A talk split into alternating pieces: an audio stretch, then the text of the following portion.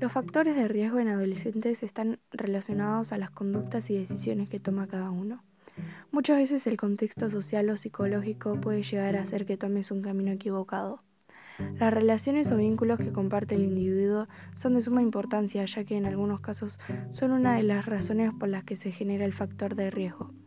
Bullying, acoso, insistencias o por otra parte puede ser quienes lo ayuden a salir del mal hábito, aconsejando, escuchando.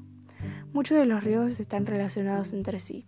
Por ejemplo, el consumo de drogas puede causar depresión y la depresión puede causar el suicidio. En esta etapa es más fácil sentirse débil o ser afectados por la situación del día a día y algunos optan por evitar esos problemas de formas que al fin y al cabo no son de ayuda. Debemos usar métodos anticonceptivos para evitar un embarazo no deseado y o enfermedades, infecciones de transmisión sexual. El cuidado de nuestros cuerpos en los encuentros sexuales son muy importantes para hacer de ello un buen momento. El sexo se basa en el respeto a los gustos y decisiones de cada uno. Además, nadie quiere contraer una enfermedad tal como es el VIH, la cual no tiene cura.